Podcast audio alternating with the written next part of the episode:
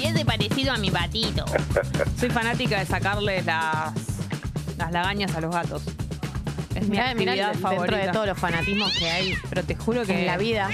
El abanico de posibilidades de Pero- cosas para uno ser fanático y vos elegís sacarle la gaña a los gatos. Che, lo hago con gatos ajenos también. Esto es una rancia. Vos me soltás con tus gatos y yo le saco los mocos, No, acá, ¿qué? estos de acá. Ay, che, por favor, tenés que tener un límite, te pido. Ay, me encanta, te juro que ellos igual, a algunos gatitos les encanta y a otros no les gusta, tipo, se fastidian, ahí no, no, obviamente que no insisto.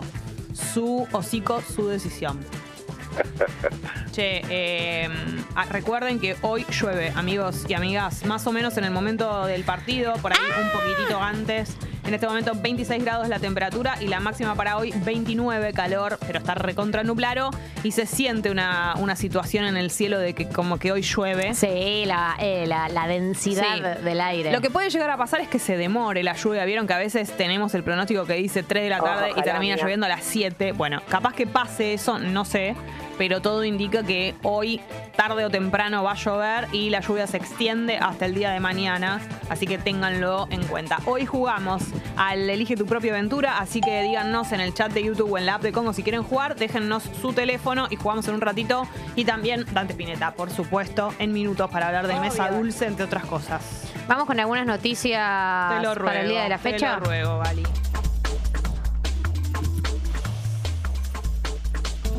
Número uno. Hay una noticia que tiene que ver con una agenda del movimiento ambiental argentino, que eh, es todo lo que fue el tema de la exploración offshore. No sé si se acuerdan, pero a principios del 2022, a principios de este año, perdón, estoy realmente como muy perdida con los años. A principios de este año, hubo todo un debate, no sé si se acuerdan, porque había llegado una empresa noruega, Equinor, que quería eh, hacer una exploración offshore en la costa de Mar del Plata. No se acuerdan las movilizaciones que se hicieron en la costa de Mar del Plata, las manifestaciones que se viralizaron las fotos y etcétera. Equinor, que es eh, eh, junto con IPF y Shell, iban a explorar 320 kilómetros eh, de la costa de Mar del Plata con un barco la exploración sísmica en el mar argentino. Eh, este proyecto, que es de exploración offshore, tenía varias críticas desde el sector ambiental con respecto a las consecuencias que se puede tener para las personas, no solo para las personas que vivan en Mar del Plata, para... eh, para todo lo que es eh, el agua, para todo lo que es la vida en sus alrededores, sino que eh, no quedaba clara, por lo menos esto es lo que era planteado desde ese sector, cuáles eran las consecuencias ambientales de esta actividad productiva. Bueno, ¿qué es lo que pasó desde entonces? Esto, esta causa llegó a eh, el Poder Judicial. Y eh, eso quedó medio trabado porque el poder eh, o sea el poder judicial no terminó de, ex- de expedirse sobre el tema se empezó a estirar se empezó a estirar de hecho ahora está en la cámara de apelaciones de Mar del Plata después de que el juez federal Santiago Martín devolviera la causa a la cámara reclamando nuevos estudios y presentaciones. Todo esto empezó por una cautelar le pusieron una cautelar dijeron por ahora suspendido y se tienen que hacer estudios e investigaciones a ver cuál es el costo ambiental. Bueno desde entonces se, se empezó a estirar como pasan con este tipo de como pasa con cualquier causa que llega al Poder Judicial, que es que se estira, y bueno, ya al día de hoy, habiendo pasado casi un año, anunció la empresa noruega Equinor que cancela la llegada del buque eh, BGP Prospector, que era el que tenía contratado para empezar las tareas de exploración offshore. ¿Por qué? Porque ya llevó un año la causa, no avanzó y dijeron, bueno, listo, chao. Adiós. Por ahora no vamos a ir porque igual no tenemos ninguna novedad. Nos están pateando hace un año, nosotros queremos avanzar, no están avanzando. Eh, me voy a la chota, cancelo el, cancelo el, cancelo el buque. Bye feo. Bye feos. Eh, esto generó, obviamente, mucho festejo y alegría desde el sector ambiental, que fue el sector que impulsó, por ejemplo, la cautelar, que la cautelar igual se, eh, se la podrían haber eh, aceptado como no. Hubo en, en instancias judiciales, hubo jueces que decidieron aceptar la cautelar, digo, hubo instancias donde se aceptó la cautelar en función de hacer nuevos estudios ambientales que definieran cuáles eran las consecuencias que tenía eh, este proyecto. Pero bueno, desde entonces estaba trabado y finalmente tuvimos esta novedad. Desde de sectores ambientales festejan la noticia, desde sectores los que se llaman, no sé, productivistas dentro del gobierno, obviamente que eh, para mí reaviva este enfrentamiento, ¿no? En donde dicen que desde el ambientalismo no quieren que se avance con ninguna actividad productiva eh, y desde el ambientalismo piden que se garanticen ciertas condiciones de cuidado del medio ambiente. Bueno, así que esa es la novedad sobre un tema que estuvo muy en agenda a principio de año y que por ahí, por ahí ahora había pinchado un poco, pero que la verdad que supo estar muy en agenda y que son temas que van y vuelven todo el tiempo porque tiene que ver con eh, el conflicto de estos tiempos, que es cuánto estamos dispuestos a sacrificar de nuestro planeta y de nuestro país en pos de generar actividades productivas, en pos de generar dólares. Otro punto que estuvo presente el día de ayer fue Cristina Kirchner. ¿Se acuerdan que hablamos que ella iba a hablar el día de ayer porque era su última eh, instancia para eh, decir sus opiniones frente al tribunal que la juzga por la causa vialidad, es decir, la adjudicación de obra pública en eh, Santa Cruz eh, durante el gobierno de Néstor Kirchner. En las declaraciones que hizo Cristina el día de ayer, habló de las 20 mentiras de la causa vialidad y publicó en sus redes sociales después todos los argumentos ¿no? de eh, que, que, ella presentó en contra de este juicio que Recordemos que a ella le acusan de ser la jefa de una asociación ilícita.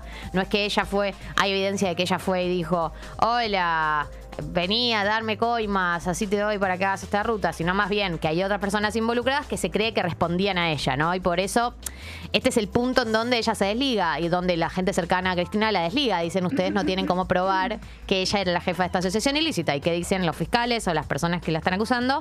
Eh, hay evidencia o es obvio que la persona que dirigía todo esto era ella. Bueno. Esto fue entre el año 2013 y 2015. Por ello, por eso también está ella al frente de esta causa como jefa de asociación ilícita, porque fue durante el gobierno, arrancó durante el gobierno de Néstor, pero se sostuvo, se sostuvo durante su gobierno también. Eh, bueno, ayer presentó todos sus argumentos en contra, hizo su presentación final, dijo que el juicio, em, dijo que el tribunal era un pelotón de fusilamiento, que ella era una víctima y em, por ahora no tenemos lo que es la condena final, la vamos a tener, entiendo, en diciembre, o sea, falta muy poco, no sé exactamente la fecha, pero principios de diciembre y em, todavía no tenemos el número final que le van a asignar. Por ahora uno entiende por cómo se vienen dando las cosas que la van a condenar, digamos, que es muy difícil que ella no salga, que salga ilesa de esta causa. De ahí a que suceda eh, un montón de otras cosas. Digo, no es que se imaginen que incluso si aparece una condena eh, va a ir en cana, porque aparece la condena, el, el, que es condenado presenta una apelación, esa apelación, digo, empiezan un montón de instancias judiciales que hace que hasta que tengamos una definición final sobre qué es lo que pasa con esto, falta todavía. Pero sí, me parece para las personas que están convencidas de que Cristina Kirchner es una política corrupta, seguro va a ser eh, un antecedente muy importante, porque van a tener finalmente por lo menos una condena judicial que sostiene que ella fue jefa de una asociación ilícita. Para las personas que no piensan eso, van a seguir sosteniendo que ella no necesariamente estaba vinculada a esta estructura, digamos, de adjudicación ilegal de obra pública en Santa Cruz. Em, porque recordemos que hubo otras causas que le hicieron que no avanzaron, digamos. Eh, la causa del dólar futuro, que también involucraba a Axel Kisilov, no avanzó. El memorándum con, Irán no avanzó. Hay otras que sí han avanzado, eh, pero digo, esta es, es, un antecedente, me parece muy importante, en lo que tiene que ver con eh, toda la pata de eh, denuncias de corrupción en el gobierno del kirchnerismo. En tercer lugar, chicos, hoy estoy con poco aire. Y bueno, lo que pasa es que está todo el aire eh, esperando a las 4 de la tarde. Hoy tu, tu, cuerpo dice, no, no, no, mamita, yo todo a las 4. No, antes no puedo hacer nada. Yo creo que es también por la, densidad del, clima, que estoy como ahogada. El ministro de Transporte, Alexis Guerrera, renunció al cargo. Eh, entendemos por lo que se deslizó que es por problemas de salud. No se sabe bien qué, cómo, cuándo, pero sí que es por problemas de salud. Y va a ser reemplazado por Diego Giuliano, que hasta este momento era el secretario de gestión de transporte en, la misma, en el mismo ministerio. Recordemos que Alexis Guerrera había asumido en el cargo el 3 de mayo porque el ministro anterior, Mario Meoni, murió en un accidente de tránsito en la ruta 7 en la provincia de Buenos Aires. Bueno, eh, desde ese entonces asumió Alexis Guerrera y ahora Alexis Guerrera también está renunciando por problemas de salud. Bueno, Eh, es un poco el escenario en este momento en el Ministerio de Transporte. Asume Diego Giuliano, es abogado, es profesor universitario y entiendo que tiene un rol, eh, venía teniendo un rol más técnico en lo que tiene que ver con gestión del transporte. Ahora ya es nuevo- nuestro nuevo ministro, así que bienvenido, Diego, a gobernar este país. Bienvenido, Adelante. Diego. El, el Diego.